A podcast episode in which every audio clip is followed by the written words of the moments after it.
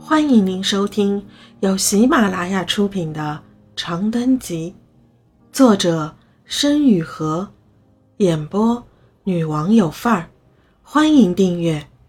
手术上，我开始对很多事情感到麻木，比如送礼，比如隐瞒，比如忍耐。不知道是不是送的茅台年份比较久。在无数次电话轰炸后，李主任终于答应为我们预留一个床位，并告知只需要在办理住院的时候提到他的名字，就可以妥善入住。爸爸挂掉电话，在窗外一片浩浩荡荡的雾霾前，红着眼睛回身：“成了。”那一刻，仿佛法锤落下，大坝升起。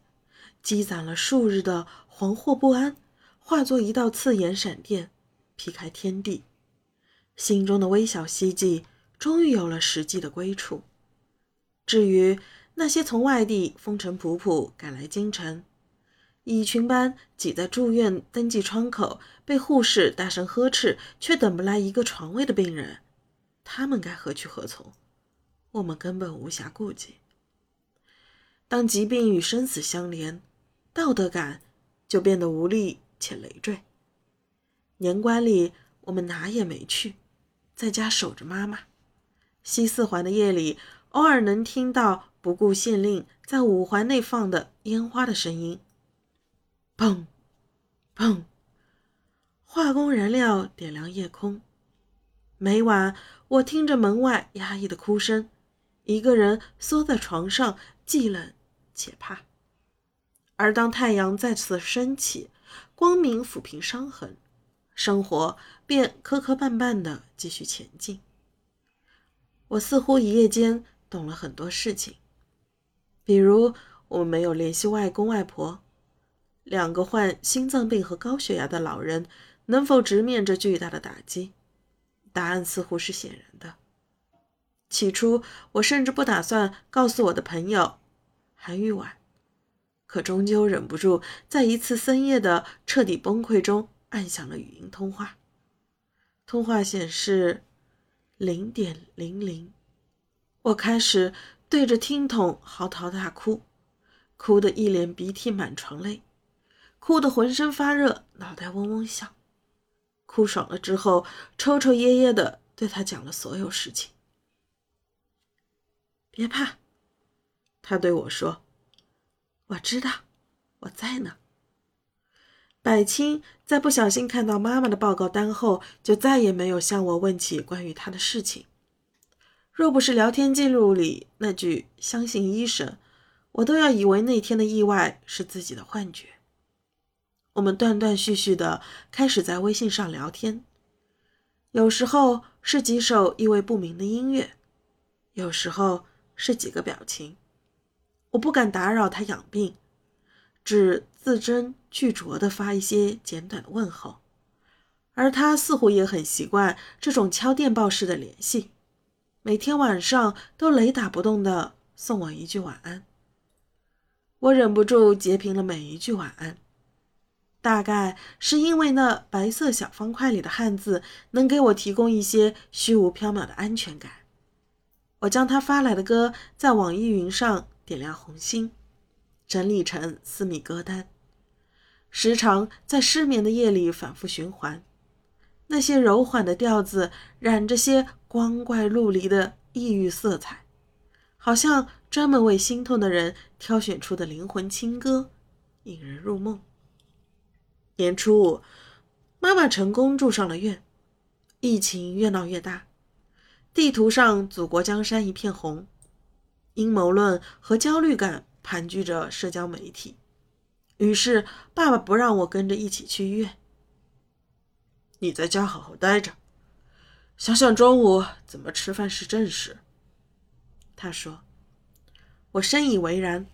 在他们走后，点开淘宝，下单了几盒不知道猴年马月能送来的医用一次性口罩，随后走进厨房开始发呆。我不会做饭，至于我后来如何从手忙脚乱炸厨房进化到单手打蛋、双刀切菜，种种啼笑皆非的辛酸，暂且不提。二月一日清晨六点，闹钟声划破昏暗天际，天气很冷，我坐在车里缩成一团，看着窗外光秃秃的树枝在雾霾下拼命抽动，丑陋又可怜。反正春天总会来的，对吗？一个人活了或是死了，一棵树在二零二零年北京的冬天里熬过去，还是摧折了，对这个世界来说并没有什么意义。我塞上耳机，在颠簸的路上掏出手机给百青发微信：“我妈今天手术。”我说不上来为什么一定要告诉她。总之，等到反应过来的时候，消息框里已经躺着这么一条信息了：医院外没有停车位，路边自行车道上都泊满了不怕被交警贴条的私家车，花花绿绿，看得人眼晕。那去桥洞底下吧。面黄肌瘦的协管隔着车窗冲爸爸喊道。罩在棉服外的荧光制服疯狂颤晃着。出租车中间可能有几个味儿。从桥洞的医院正门的那段路格外漫长，人行道上的所有人都戴着各式各样的口罩，没有口罩的也捂着纱巾，配合着头顶一锅盖雾霾，更显得像丧尸围城的前兆。医院正门支着军绿色的小帐篷，保安和白大褂们一个个面目紧绷，举着大喇叭循环排队须知。于是众人测体温、填行程史，N95 口罩下的哈气尽数熏在镜片上。我的视野一片模糊，像在末日，像游戏里不小心触发了什么奇怪的特效。你先去陪你妈。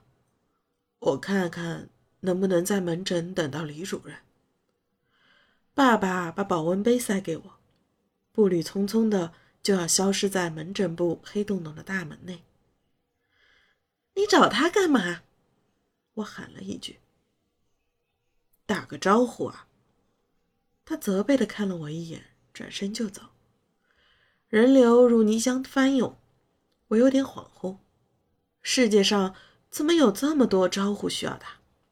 住院部楼下的那盏灰色路灯下，此时驻扎着一个坐轮椅的奶奶，没戴口罩，看得我眼皮一跳，赶紧别过眼，屏住呼吸进门上楼。